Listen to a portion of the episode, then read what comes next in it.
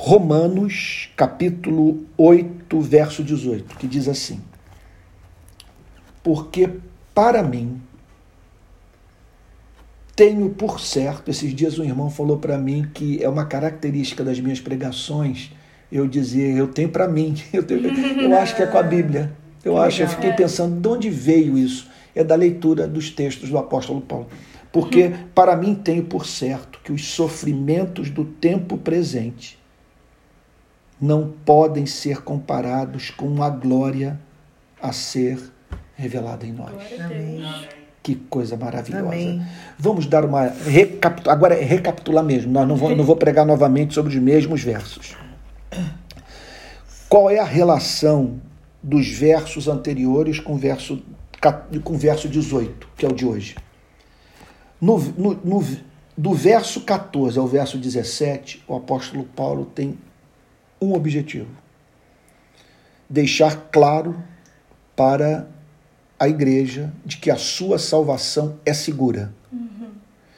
E que por ser segura, o crente pode ter conhecimento disso.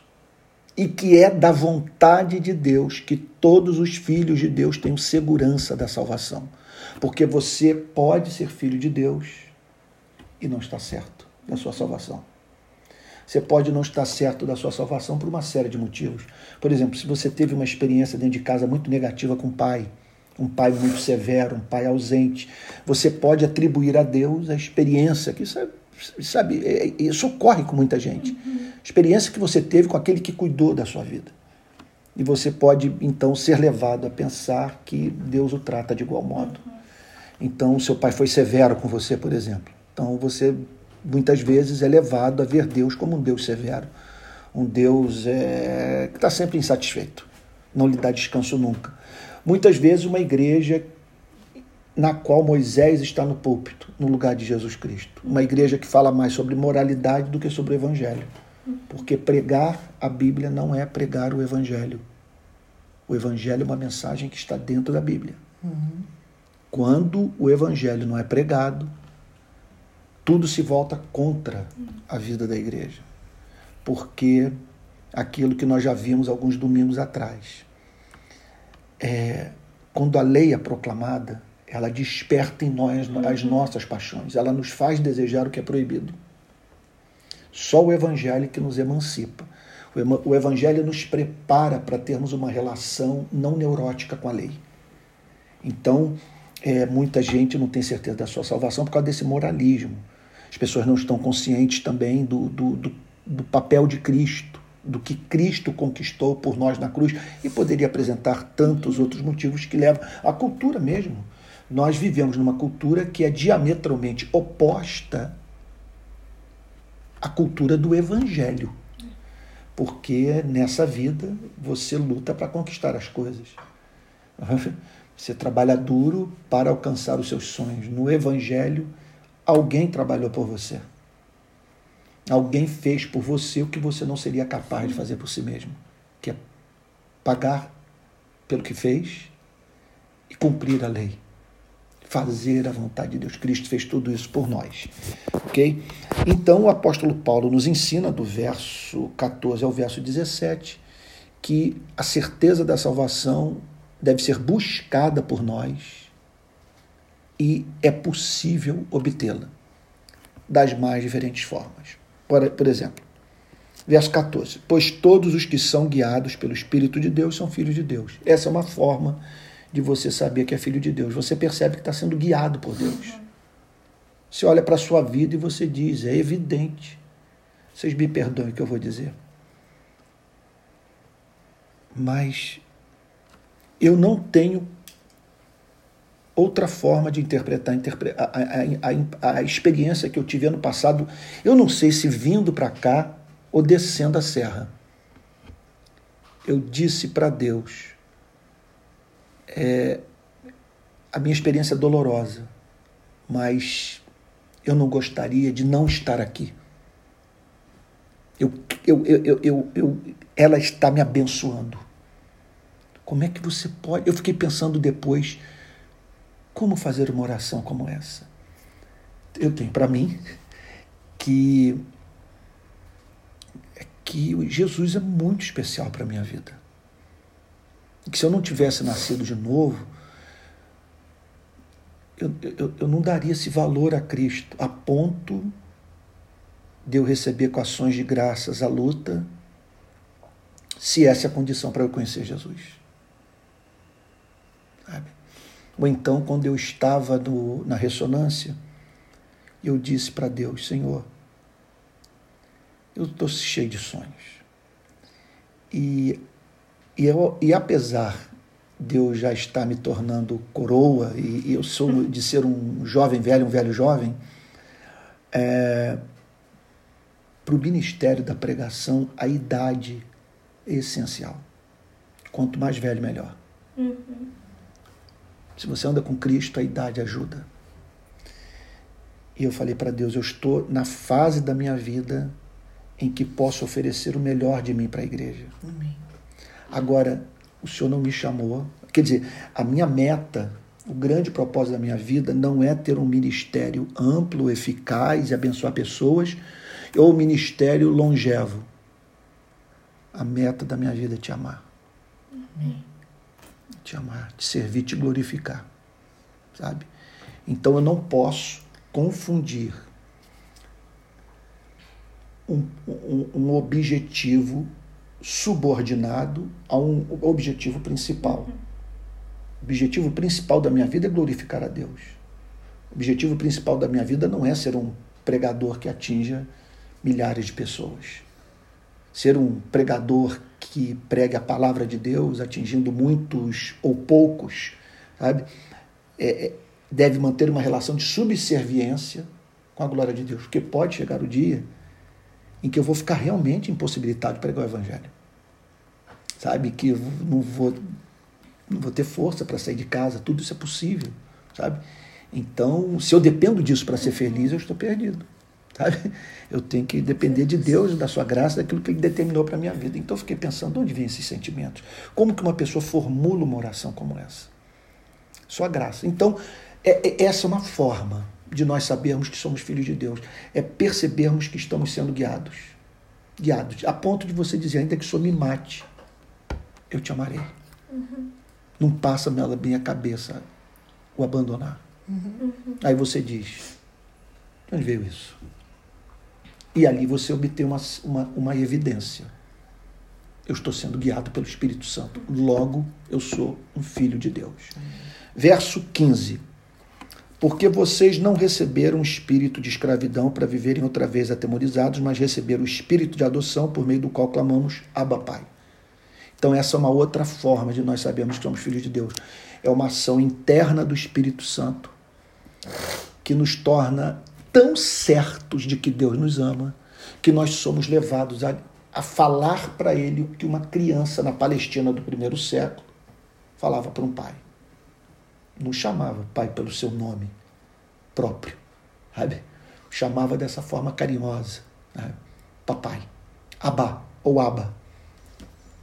Então, o apóstolo Paulo fala que isso é instintivo e que nós, portanto, não devemos permitir que voltemos ao espírito de escravidão. O espírito de escravidão já fez é, é, é o nosso passado. Uhum. Foi aquele momento em que o Espírito Santo mostrou a lei para nós. E nós olhamos para os dez mandamentos e falamos o seguinte: eu não apenas não cumpro isso, como também eu vivo a exigir que as pessoas façam o que eu não faço. Uhum. Eu peço, espero, exijo que elas cumpram os dez mandamentos, que eu não cumpro. Então, eu estou perdido. O que vai ser de mim? Se Deus me tratar como eu trato as pessoas. E aí então esse espírito de escravidão, que pode vir com maior intensidade, vai depender da operação do Espírito Santo, pode fazer com que algumas pessoas caiam de cama. Tamanho temor. Uhum. Enquanto essas pessoas não têm a consolação que há em Cristo, elas se desesperam. Em especial pelo medo de morrerem sem redenção. Se meu coração parar de bater hoje, o que será da minha alma? Então, o espírito de escravidão formula essa espécie de pergunta. Então, o apóstolo Paulo está dizendo: não volte para aquele ponto inicial que fez com que você corresse para Cristo. Que você largasse Moisés, largasse a lei e fosse para aquele estábulo para ver Maria amamentando Jesus, sabe? Olhasse a resposta de Deus, a resposta maior de Deus para o pecado humano, que é a graça que está em Jesus Cristo. Então o apóstolo Paulo diz: não volte para a religião dos escravos, você é um filho. Porque a obra do Espírito consiste nisso em fazer com que você esteja tão seguro dessa redenção a ponto de, ao orar, instintivamente você chamar Deus de Pai. Porque você não consegue vê-lo de outra forma. Sim. Ele é o seu Pai, não é o seu Criador. Uhum. Não é o, o grande arquiteto do universo, como muitos dizem. Não, é o seu Pai.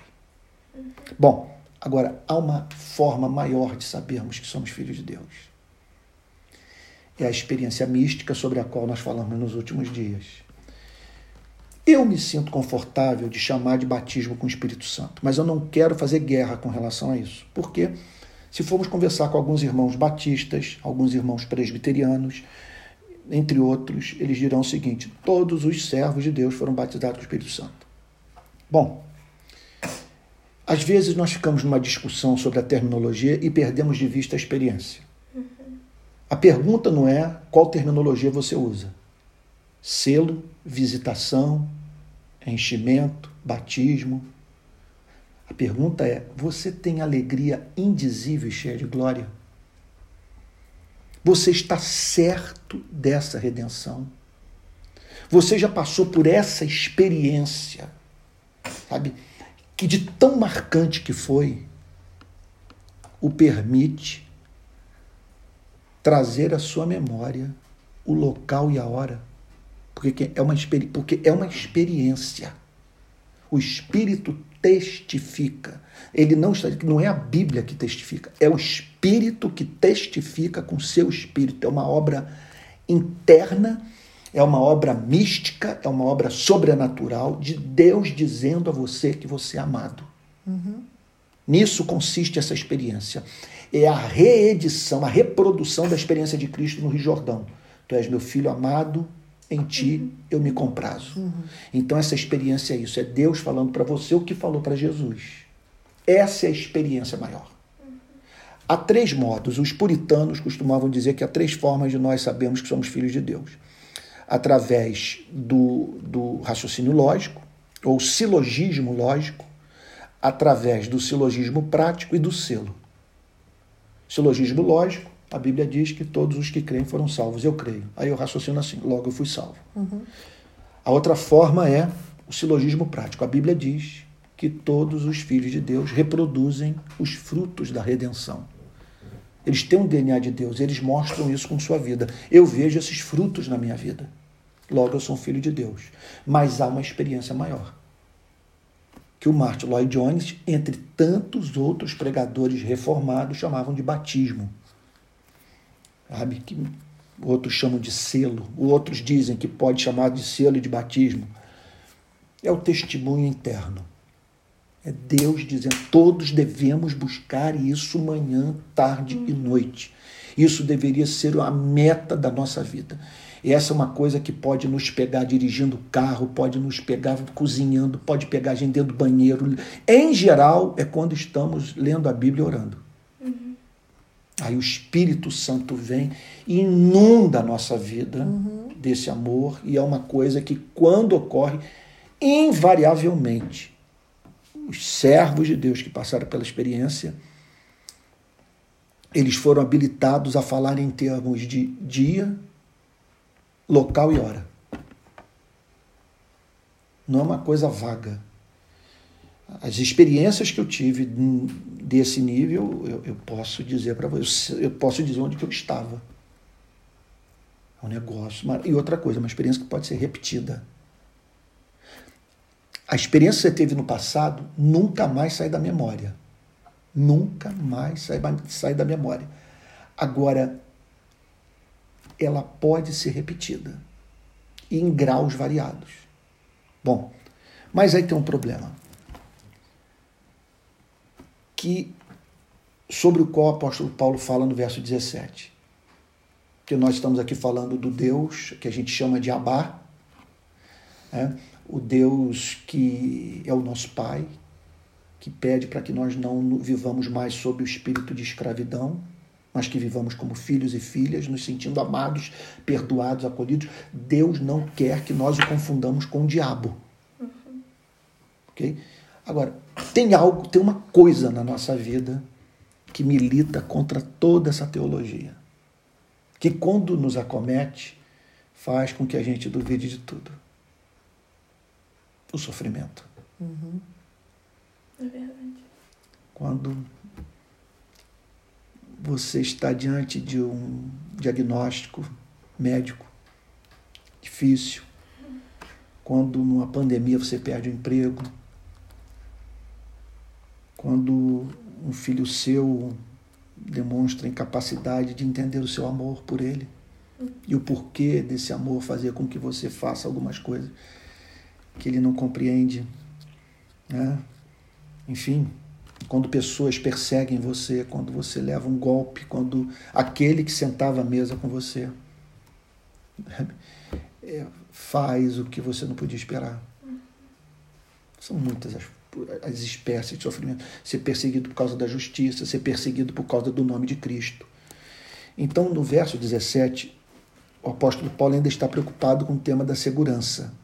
E ele diz assim: se somos filhos, somos também herdeiros. Se somos filhos, somos também herdeiros. Herdeiros de Deus e co-herdeiros com Cristo. Está falando de alguma coisa que nos aguarda. Uhum. Nós não podemos jamais pensar na salvação apenas em termos de perdão de pecados. Salvação envolve o recebimento dessa herança, o direito a essa herança. Sobre a qual nós vamos falar no próximo verso. Quer dizer, sobre a qual eu vou falar no próximo verso, quando comentarmos. Então, herdeiros de Deus herdeiros com Cristo, visto que com ele sofremos, para que também com ele sejamos glorificados. Sim. E aqui o apóstolo Paulo está dizendo que faz parte do pacote da graça o sofrimento. Uhum. Eu tenho que confessar que uma coisa que me entristeceu muito essa semana foi de ter percebido que a palavra de Deus não foi suficiente para mudar meu coração. Que eu precisei passar pela tribulação para fazer um concerto com Deus. Eu me senti muito cabeça dura. Falei, não é possível que tu tenhas que usar desse expediente para que eu leve mais a sério o que eu leio na tua palavra. Então, o sofrimento, como diz o grande Martin Lloyd Jones, o sofrimento dos redimidos, é a maior prova de que o pecado é uma doença que não é fácil de ser erradicada das nossas vidas a tal ponto que a palavra não é suficiente para que sejamos levados ao arrependimento, à mudança de vida. Por isso está aqui, visto que com ele sofremos, para que também com ele sejamos glorificados. O sofrimento, portanto, é caminho para a glória. Essa é uma forma de você saber que é filho de Deus. Qual forma? A perseverança na luta o inferno se voltou contra você. Orações não foram ouvidas, sonhos não foram realizados, mas é inimaginável você abrir mão de Jesus. É verdade. E aí então o apóstolo Paulo declara, sabe? Se você se vê nesse caminho, firme na graça, apesar do sofrimento, é sinal evidente que você é filho de Deus. E não apenas isso, é sinal evidente de que ele está preparando você para entrar nesse país, nesse mundo, uhum. onde só habitarão os redimidos, os uhum. santos. Não podemos nos esquecer disso, e se tem algum não cristão nos acompanhando, é muito importante que ele entenda isso. Haverá uma separação final.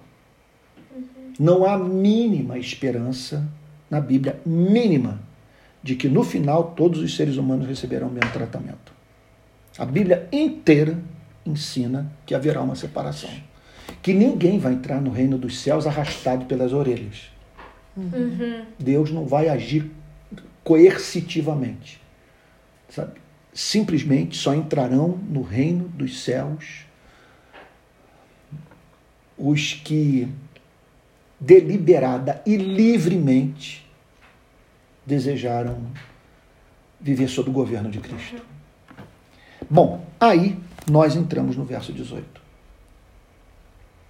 A partir do verso 18, o apóstolo Paulo quer falar sobre a glória que nos aguarda. Até o verso 17, ele está falando sobre segurança. No próprio verso 17, ele começa a falar sobre a glória. E do verso 18 em diante, ele fala sobre o que nos aguarda. Aguarda os redimidos. Se você é, é cristão, nasceu de novo, é filho de Deus, aqui está o seu testamento. Aqui está a sua herança, claramente descrita pelo apóstolo Paulo sob a orientação do Espírito Santo. Então vamos lá, vamos conhecer a nossa herança. Eu me lembro de um livro escrito por um pregador puritano chamado Richard Baxter. Ele se tornou muito conhecido por uma obra escrita para pastores chamada O Pastor Reformado, traduzido para a língua portuguesa como O Pastor Aprovado. Mas há uma obra de Richard Baxter que poucos conhecem no Brasil, chamada de The Saints Everlasting Rest, o descanso eterno dos santos. E o livro inteiro gira em torno de uma declaração, que é dever nosso pensar diariamente sobre o céu. Uhum. Aí o livro mostra a importância de nós meditarmos sobre a glória que nos aguarda, os motivos para nós diariamente pensarmos sobre essa herança. Bom, aqui o apóstolo Paulo começa a falar sobre eles. Porque, para mim, tenho por certo, eu amo essa forma dele falar. Porque, para mim, tenho por certo. Não é um sentimento. É algo fruto de reflexão, porque, para mim, tenho por certo. Uhum. Isso é fruto de raciocínio lógico. Chegou à conclusão que. Perfeito. Cheguei à conclusão que, com base no que Cristo revelou. Uhum. Com base no que Cristo revelou, por, mediante raciocínio lógico, eu cheguei a essas conclusões. Então, eu tenho para mim, é, é, porque para mim tenho por certo. Por certo. Essa, então, essa fé salto no escuro. Isso inexiste na Bíblia. Você não vê simplesmente nenhum apóstolo revelando insegurança quanto ao céu, quanto à redenção, quanto à vida eterna. Simplesmente não vê. Eles estão absolutamente certos de que são amados por Deus. Uhum. E que haverão de um dia tomar posse dessa herança. E aqui o apóstolo Paulo está dizendo: eu tenho para mim por certo. Eu gosto desse tipo de conversa, desse tipo de diálogo, desse tipo de pregação. Não há espaço na pregação para reticência. É ponto final. Porque o mundo já está confuso, já está sem direção. Se eu vou para o púlpito para disseminar dúvida, eu não estou exercendo a função de profeta e muito menos a função de pastor. Eu estou ali para comunicar esperança com base na verdade. E aqui está um homem incendiado pela verdade. Ele fala, é, o que ele passa a falar, aliás, eu diria o seguinte: que quem ler Romanos 8, a partir do verso 18, e não divisar, e não conseguir enxergar as digitais de Deus no texto, é cego. Uhum. Porque o que vem a partir do verso 18 é tão lindo, é tão majestoso, é tão comovente, é que você só pode atribuir esse texto a Deus. E essa eloquência do apóstolo Paulo, essa forma de comunicar a verdade, é fruto dessa convicção do verso 18. Porque, para mim, tenho por certo. E porque ele está certo, ele ganha essa eloquência. Porque ele está certo, ele, ele, ele eleva a sua mensagem a essas alturas. Uhum. Porque ele está certo, ele, ele, ele redige a obra-prima da literatura universal. Romanos 8 é uma obra-prima. Não me venha com William Shakespeare, não me venha com Virginia Woolf, não me venha com Cervantes. Não há nada que se compare a Romanos 8. Agora, por que essa eloquência? Por que esse texto que há dois mil anos cativa os, os, corações de homens e mulheres de todas as etnias, de todas as eras, de todas as, de todas as culturas? Por quê? Porque o apóstolo Paulo ele não abria a boca para falar sobre aquilo que ele não estava certo. Uhum. Então, eu tenho para mim, porque para mim tenho por certo que os sofrimentos do tempo presente. Então vamos aqui analisar palavra por palavra. O segredo de estudar a Bíblia é fazer perguntas ao texto e entender que a revelação das Sagradas Escrituras é plenária e verbal. Plenária no sentido que a Bíblia toda é inspirada e que a direção do Espírito Santo levou os redatores da Bíblia a serem precisos na utilização de cada palavra. Nada é por acaso nas Sagradas Escrituras. Porque no, no, no, eu vou usar uma palavra, um vocabulário da rua. Deus não joga a conversa fora. Ele não vai nos dar um livro que o eu já visitei membro da minha igreja que em estado terminal eu encontrei na cama com a Bíblia do lado. Por entender que ali não cabia mais nenhum outro tipo de conversa, nenhum outro tipo de diálogo, nenhum outro tipo de informação, que só uma poderia consolá-lo. Uhum. A palavra de Deus. Meu Deus do céu.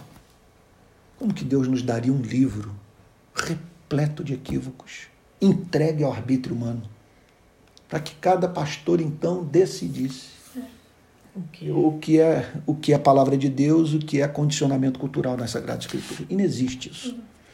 Então aqui nós encontramos um homem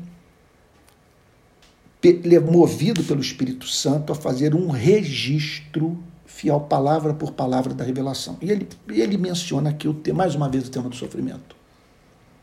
Por quê? Primeiro lugar, porque ele sofreu muito. Ele fala de uma teologia que exalta o amor de Deus, conforme nós vimos nas últimas semanas, mas uma teologia que tem que lidar com o fato: os filhos de Deus sofrem. Uhum.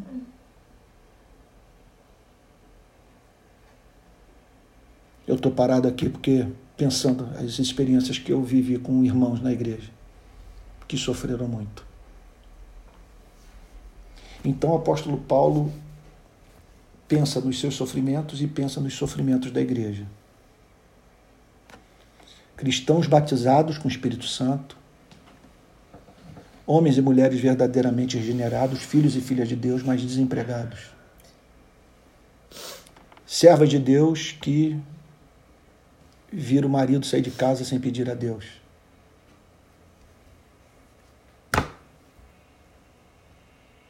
Parentes nossos queridos passando por provas que atingem as nossas vidas. Bom, esse mundo é um vale de lágrimas. Eu confesso a vocês que no hospital essa semana, quando eu fui fazer a ressonância, eu escolhi um horário muito tarde, 10 e meia, eu fui, eu fui ser atendido acho que 11 horas da noite. Hospital vazio, mas havia algumas pessoas ali na, na sala de espera para ultrassonografia. Eu estava com uma mulher, uma senhora idosa, pela terceira vez com câncer. Um senhor também sofrendo horrivelmente. Aí os enfermeiros começaram a me contar histórias de hospital. Uma das enfermeiras falou de um caso que ela pegou de uma mulher que expeliu fezes pela boca. E ouvindo aquilo tudo, eu confesso que eu, eu, eu experimentei assim um desencanto, não pessimista, não menosprezador, vamos assim dizer, das bênçãos de Deus, mas um desencanto em relação à vida, de dizer o seguinte: esse mundo não foi designado para minha felicidade. Eu não posso esperar deste mundo que ele nunca vai me dar.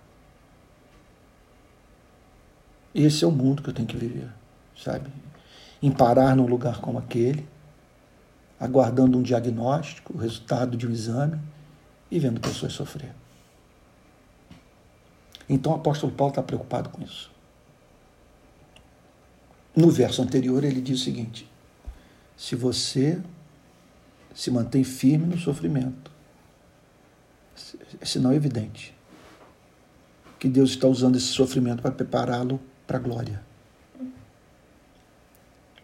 Porque, é claro, esse país que nos aguarda, esse mundo para o qual nós seremos levados pelos anjos, conforme Deus promete, é, é um mundo que será um inferno para aqueles que não foram preparados para viver nele.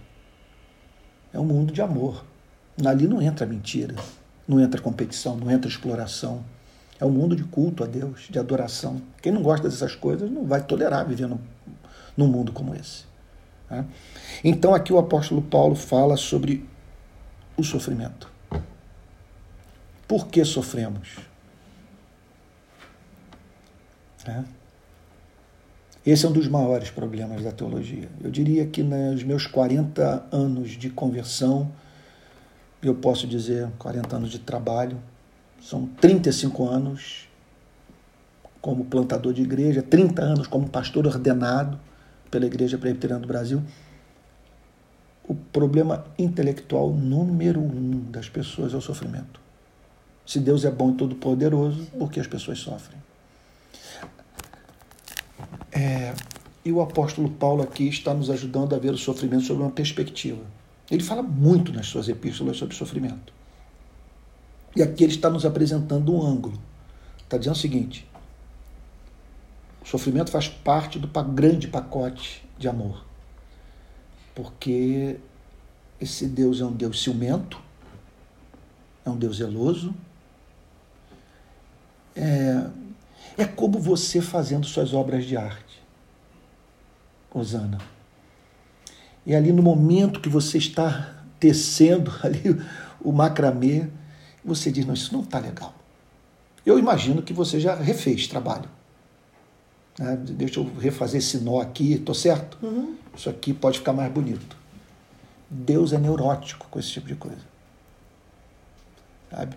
Eu tenho, eu tenho assim o mesmo hábito dos meninos aqui, do Daniel e do André. Eu adoro botar no YouTube aqueles vídeos que aparecem é, fazendo trabalho com madeira, fazendo trabalho com barro, fazendo trabalho com metal. Às vezes pega aquela madeira bruta que já vem com as cascas, aí põe no torno.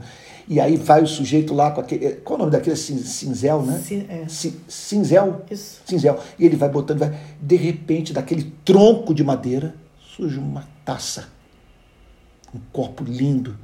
Então, assim é Deus. Nós somos vaso nas uhum. mãos do olheiro. Uhum. E muitas vezes o olheiro tira das nossas vidas aquilo que dói. Que para ser tirado exige que ele toque em áreas da nossa vida que são muito sensíveis. Então o apóstolo Paulo diz aqui, porque eu tenho por certo, é absolutamente, isso eu não tenho dúvida.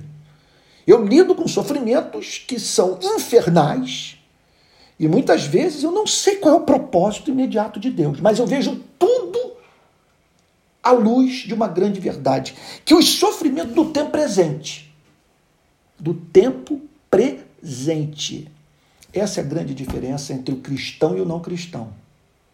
O não cristão só tem o tempo presente. Uhum. O cristão, ele pensa em termos de tempo presente e tempo futuro. Uhum. Ele pensa em termos de uma ordem do tempo presente e o fim do tempo presente e o início de uma nova ordem. Então o apóstolo Paulo está aqui relativizando o sofrimento. Ele diz o seguinte: o sofrimento é sofrimento do tempo presente. Não é um maldito karma que vai nos acompanhar por toda a eternidade. É sofrimento desse período da vida. Uhum. Agora vamos parar para pensar no tempo presente. O que, que é o tempo presente? Nós não, a, a loucura é você ser estimulado pelo pregador a colocar o seu coração no tempo presente. O tempo presente é o tempo do sofrimento. É tempo de oração, eu sei, é tempo de manifestações da graça de Deus. Daqui a pouco nós vamos ter o nosso momento de comunhão, vamos comer uma comidinha gostosa, faz parte do tempo presente. Mas esse tempo presente não é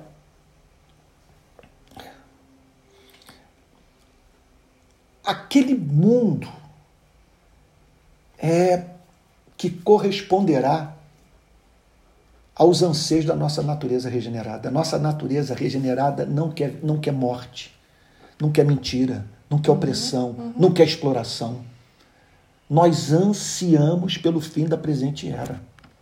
Eu diria que um crente verdadeiro, ele ora diariamente pelo retorno de Cristo. Maranata, vem logo o Senhor Jesus. Se tivesse só uma criança no hospital do câncer sofrendo, já seria motivo para nós ansiarmos Sim.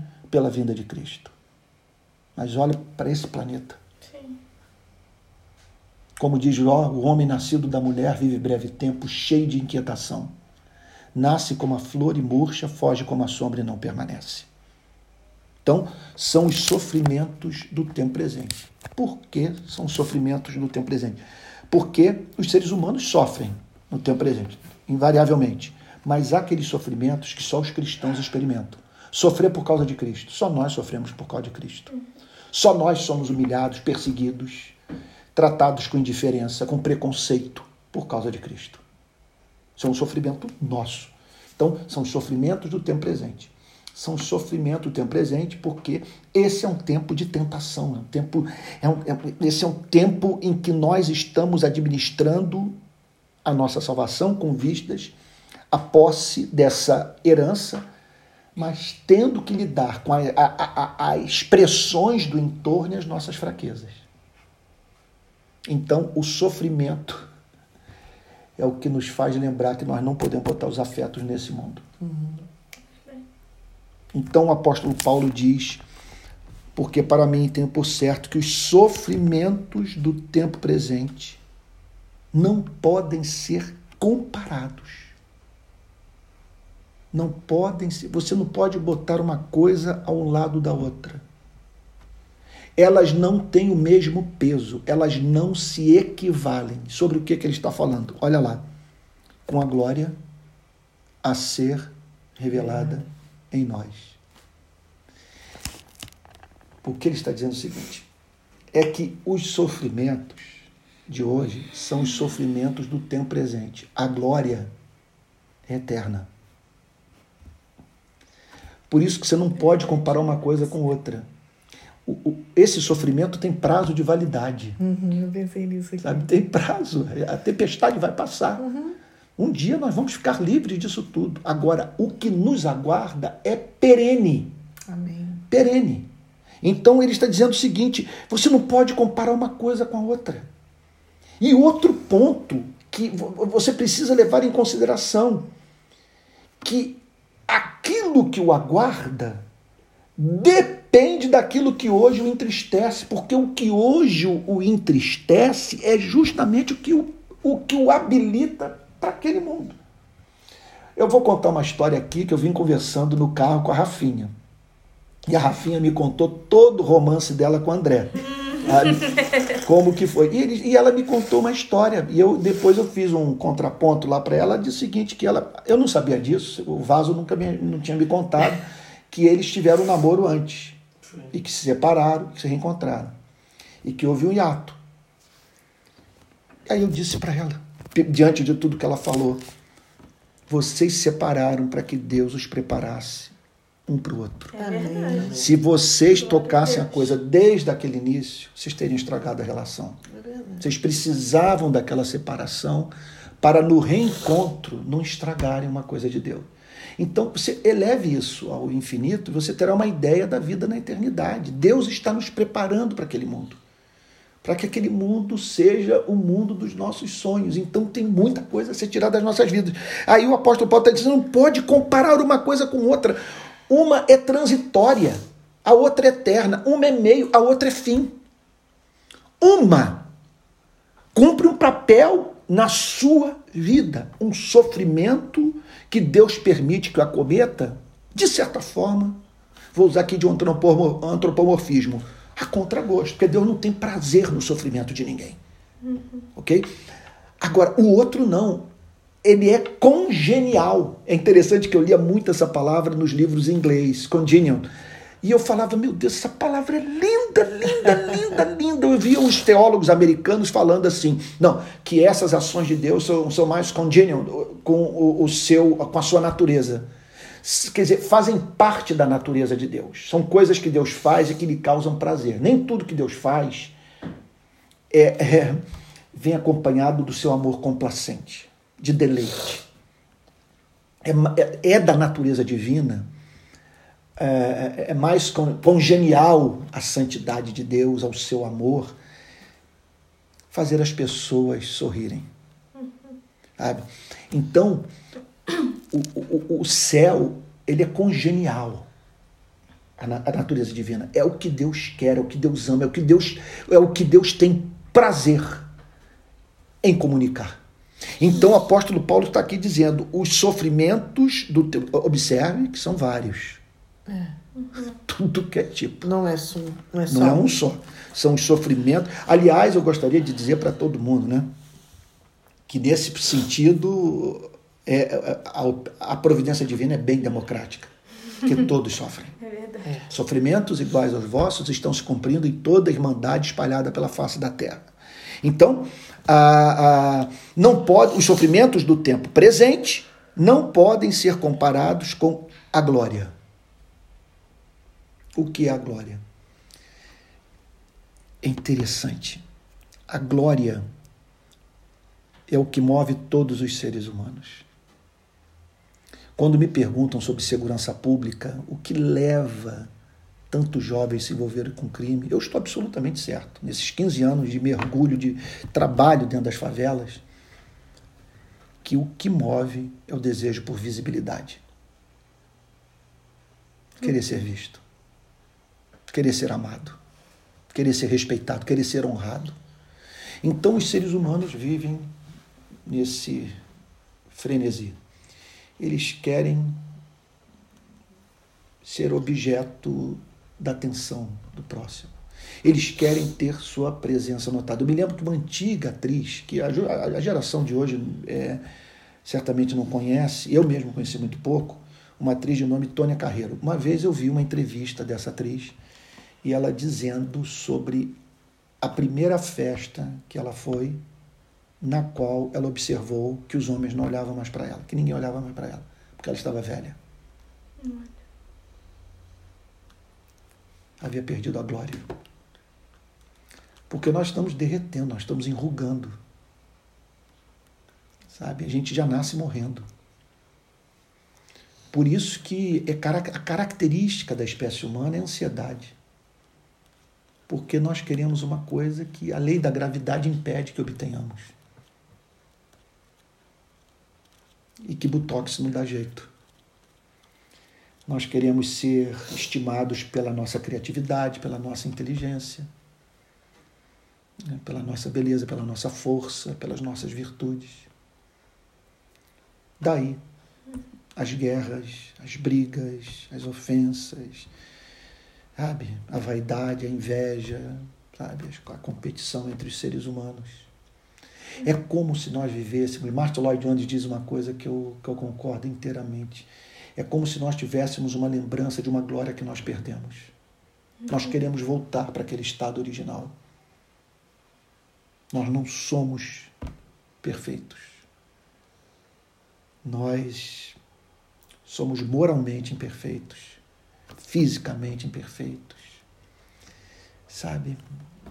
E então, ah, o apóstolo Paulo declara que essa glória é algo que só Deus pode, somente Deus pode dar, e que nessa presente era ninguém obterá. Porque em que consiste essa glória? Em primeiro lugar, ela consiste na vitória sobre os nossos problemas morais. Sobre a luta que nós travamos com a carne. A carne milita contra o espírito, o espírito milita contra a carne, porque são opostos entre si, para que porventura não façais o que seja do vosso querer, é o que o apóstolo Paulo nos ensina na carta aos Gálatas. Isso é muito humilhante. É muito humilhante você pegar uma pessoa que admira e aí você vai passar 15 dias com ela numa viagem. E você descobre que de perto ninguém é normal. você descobre que ela é filha de Adão.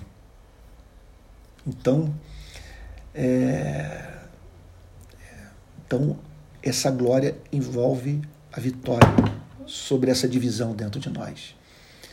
A glória significa o fim também das nossas debilidades físicas, das doenças, da sujeição às enfermidades incuráveis, é o fim do processo de envelhecimento. Eu diria com toda reverência assim que é, eu não daria conta de, de vê-las glorificadas, nem vocês a mim, uhum. porque é alguma coisa fascinante. Porque o corpo vai se tornar o perfeito veículo para a expressão do espírito. Isso é uma coisa. É, é o, que a, o que o cristianismo promete. Bom, se nós não temos essa promessa, nós esperamos o que da vida? Eu não quero reencarnar nem para ver como rei. Hum. Última coisa que eu quero é voltar para esse planeta. Quero seguir. Quero ir para Nova Jerusalém. Amém. Sabe? Quero estar nessa terra onde toda lágrima vai ser enxugada. Amém. E que não precisará da luz do sol, porque a glória de Deus iluminará a todos.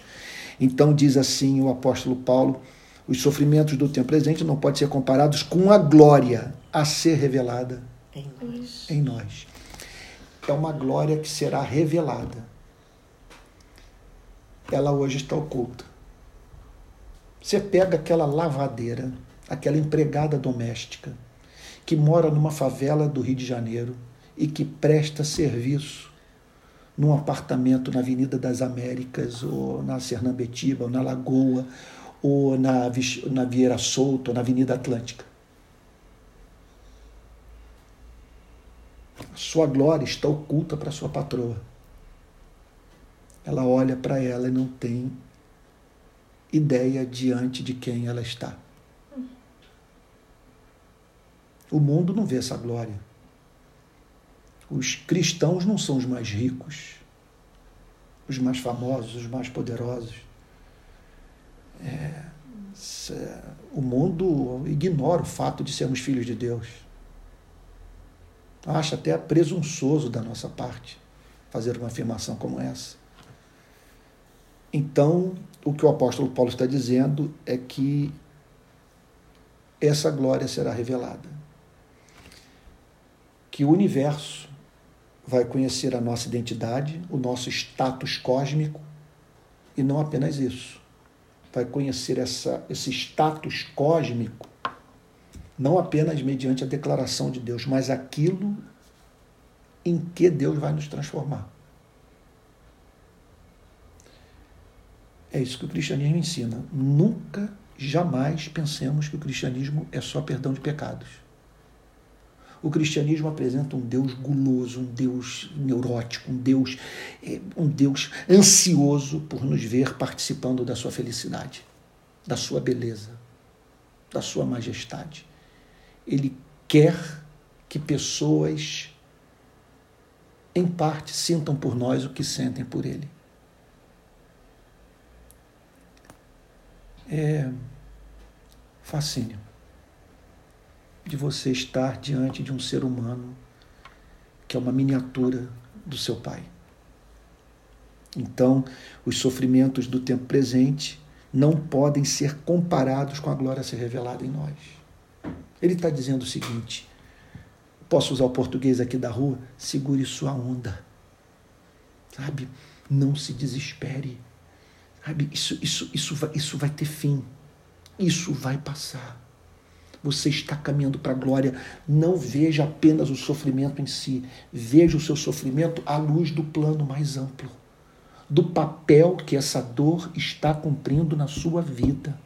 É a mesma dor que Deus está usando para que você não se desvie. É a mesma dor que Deus está usando para tirar da sua vida o que você não observa e outros notam. É essa dor que vai lhe dar mais sobriedade. É essa dor que vai fazer com que você anseie mais por esse mundo. Eu me lembro do meu querido com o cunhado Fabiano. Fabiano é casado com a irmã da minha mulher, da Adriane, Franciane, que é uma irmã para mim também. Nós estávamos na casa do meu sogro, em Arral do Cabo, quando chegou a notícia dos Estados Unidos que o irmão dele havia morrido no acidente de carro. O irmão mais novo do Fabiano. Era um menino lindo, crente.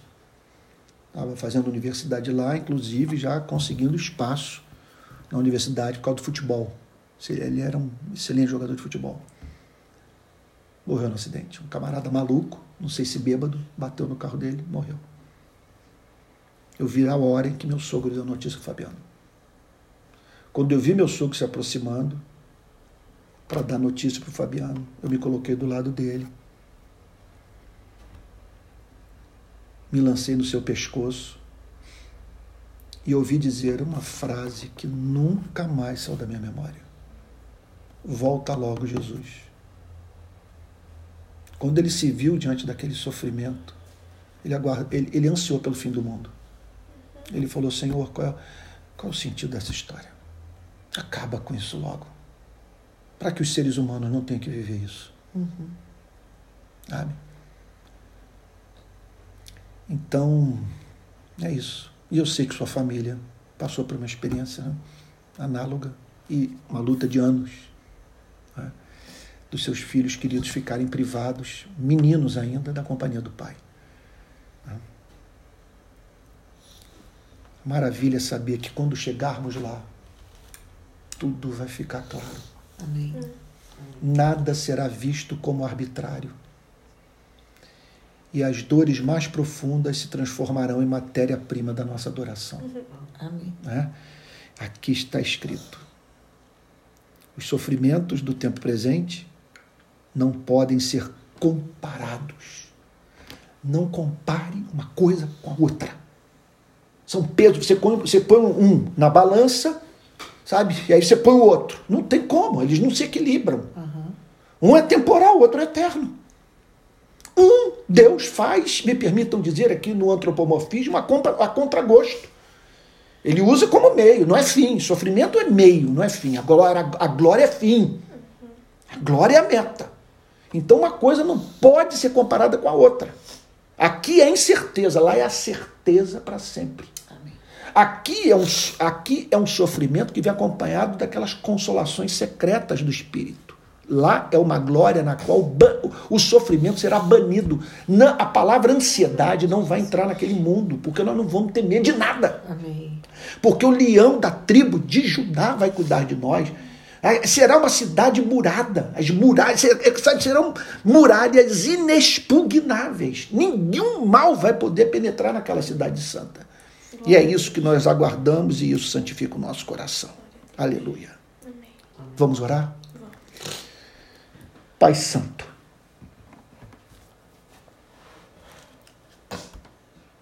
Nós não queremos ser pessimistas nem, nem ingratos, Senhor. Pois anelamos continuar reconhecendo a sua boa mão nas bênçãos da vida e celebrando-as. Mas, Senhor, nós não queremos botar os nossos afetos em nenhuma delas. E não queremos fazer deste mundo o nosso lar. E dessa presente era tudo que nos resta.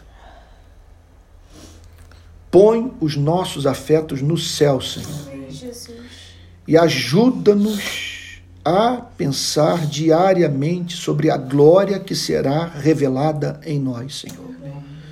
Dá-nos paciência na tribulação, Senhor. Amém, Jesus. Pois o Senhor é o Senhor da história. Tu tens completo domínio sobre a totalidade da nossa existência. Todos os átomos se curvam diante da tua vontade soberana. Deus querido, que a visão dessa glória enxugue as nossas lágrimas e que todos os que estão ouvindo essa mensagem morram com júbilo, Senhor. Amém.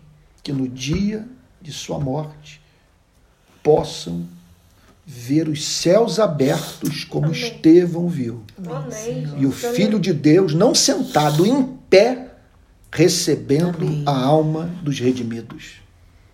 Faz assim, Senhor. Faz assim. Nós te agradecemos pela segurança da salvação. E nós o bendizemos pela certeza da glorificação. Amém, Senhor. Continua usando, Senhor, esse capítulo 8 para falar conosco. Senhor, que ao término dessa série, o Senhor nos encontre mais santos, Amém, Jesus. Mais apaixonados por Ti e mais Amém, felizes. Senhor, Amém, mais Senhor. felizes. Em nome de Jesus. Amém, Pai. Amém. Amém. Amém. Estamos chegando aqui ao final do nosso culto. Sabe? Eu fico feliz que nós estamos começando um movimento que não precisa de templo. Nós não precisamos de dinheiro para manter templo, para comprar instrumento, para é difícil dar aviso com todo mundo chorando. Gente, Tá- aqui é a equipe- Funga-funga aqui. Todo mundo chorando. é. E eu imagino em casa, até se você puder nos comentários falar sobre. eh, Responda uma pergunta. O que Romanos. O que Romanos 8,18 fez por você nessa noite? Põe nos comentários. Vai ser ótimo conhecer o seu testemunho. Vai lá nos comentários e diga: olha, Romanos 8,18 fez isso por mim. Ah, é. Se nós estivéssemos nessa noite no culto pentecostal, é, fico imaginando, né? O que, que estaria acontecendo. E eu lá, como aquele presbiteriano tradiça, pedindo controle. Só glória a Deus e aleluia. Né? Mas, irmãos queridos, é o movimento que começou, para quem está sintonizando conosco pela primeira vez, nós percebemos muitos cristãos sem igreja no nosso país. Eu não quero entrar nos motivos. São os mais diferentes. Então, nós estamos querendo oferecer é, assim, comunhão. São igrejas pequenas, que não deixam de ser igrejas por serem pequenas. O que houve hoje foi um culto. Ele não ocorreu num templo, mas não deixou de ser culto. É claro que essas igrejas estão em forma embrionária. Igreja tem que ter presbítero, tem que ter diácono, sabe? Mas nós estamos caminhando para isso no futuro. Por enquanto, é isso. Nós vamos lutar para que seja bem informal, nada burocrático. É um retorno ao primeiro século, igreja nos lares. E queremos crescer assim, grupos pequenos, quer dizer, os membros dessa rede serão conhecidos pelas suas pequenas igrejas, terão nome, terão sua identidade. Ninguém vai se afastar e não terá o seu afastamento.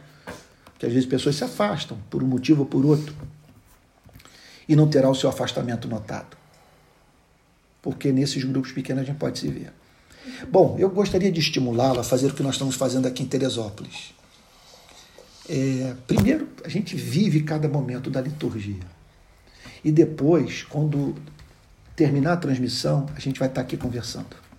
Nós vamos comer, nós vamos contar piada, nós vamos é, pensar novamente no texto, vamos falar sobre sermão, vamos planejar o futuro e tal, tantas outras coisas mais. Nós estamos vivendo aqui uma experiência riquíssima de igreja.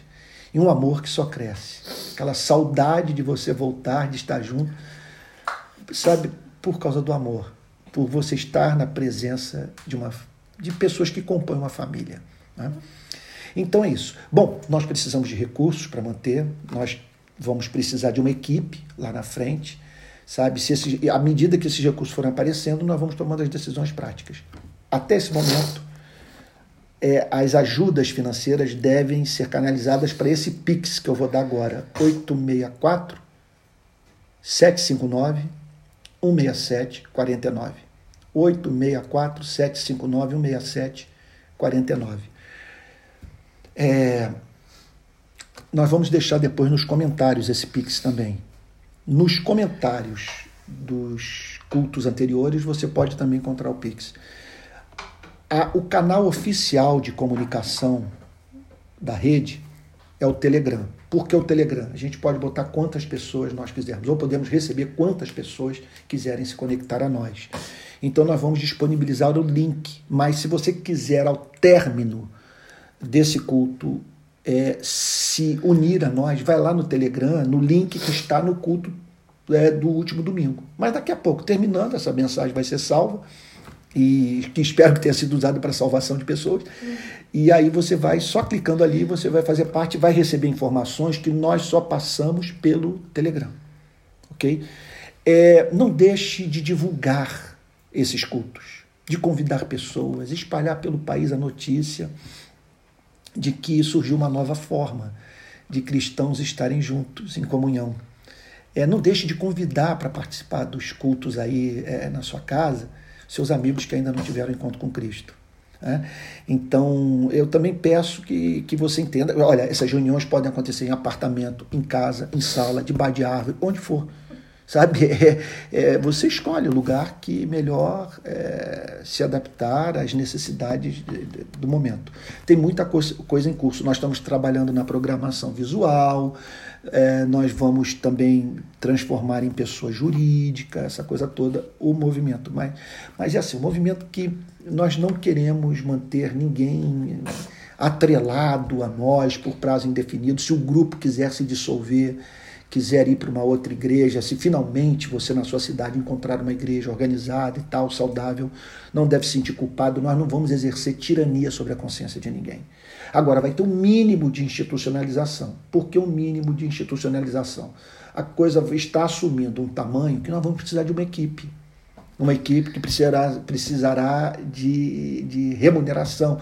E para termos a entrada de recursos, nós precisamos nos organizar. Então, não gostaria de tratar desse tema, mas é uma necessidade. Tá bom? Olha, nós já estamos pensando em escola dominical, em aconselhamento, e eu estou pensando em disponibilizar um outro horário para esse culto, tá bom? Um outro horário, eh, vai ser no outro formato, que a turma aqui trabalha, está fazendo hum. tudo na generosidade, mas é assim, a fim de que nós tenhamos outro encontro durante a semana. Mas é muita coisa que nós estamos pensando, nós não queremos é fazer promessas que não serão cumpridas.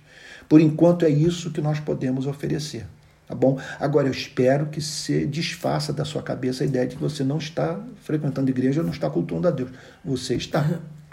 E é melhor, eu acredito, usar esse instrumento que a gente nunca pensou em usar, é uma coisa nova, mais do que você estar numa igreja que não dá, que só lhe faz mal. Né? Então é isso. Espero que Deus tenha abençoado muito sua vida essa noite. Vamos receber a bênção apostólica? Amém. Tá bom?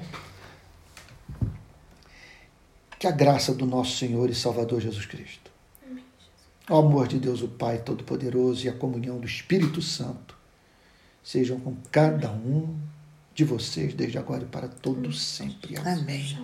Amém. Amém. Não deixe de dar o famoso like, não deixe de compartilhar o link e, por favor, escreva alguma coisa lá sobre o que, que Romanos 8, 18 fez pela sua vida nessa noite. Tá bom? Fique com Jesus. Uma boa noite e até o próximo culto. Até domingo que vem, 6 horas da tarde.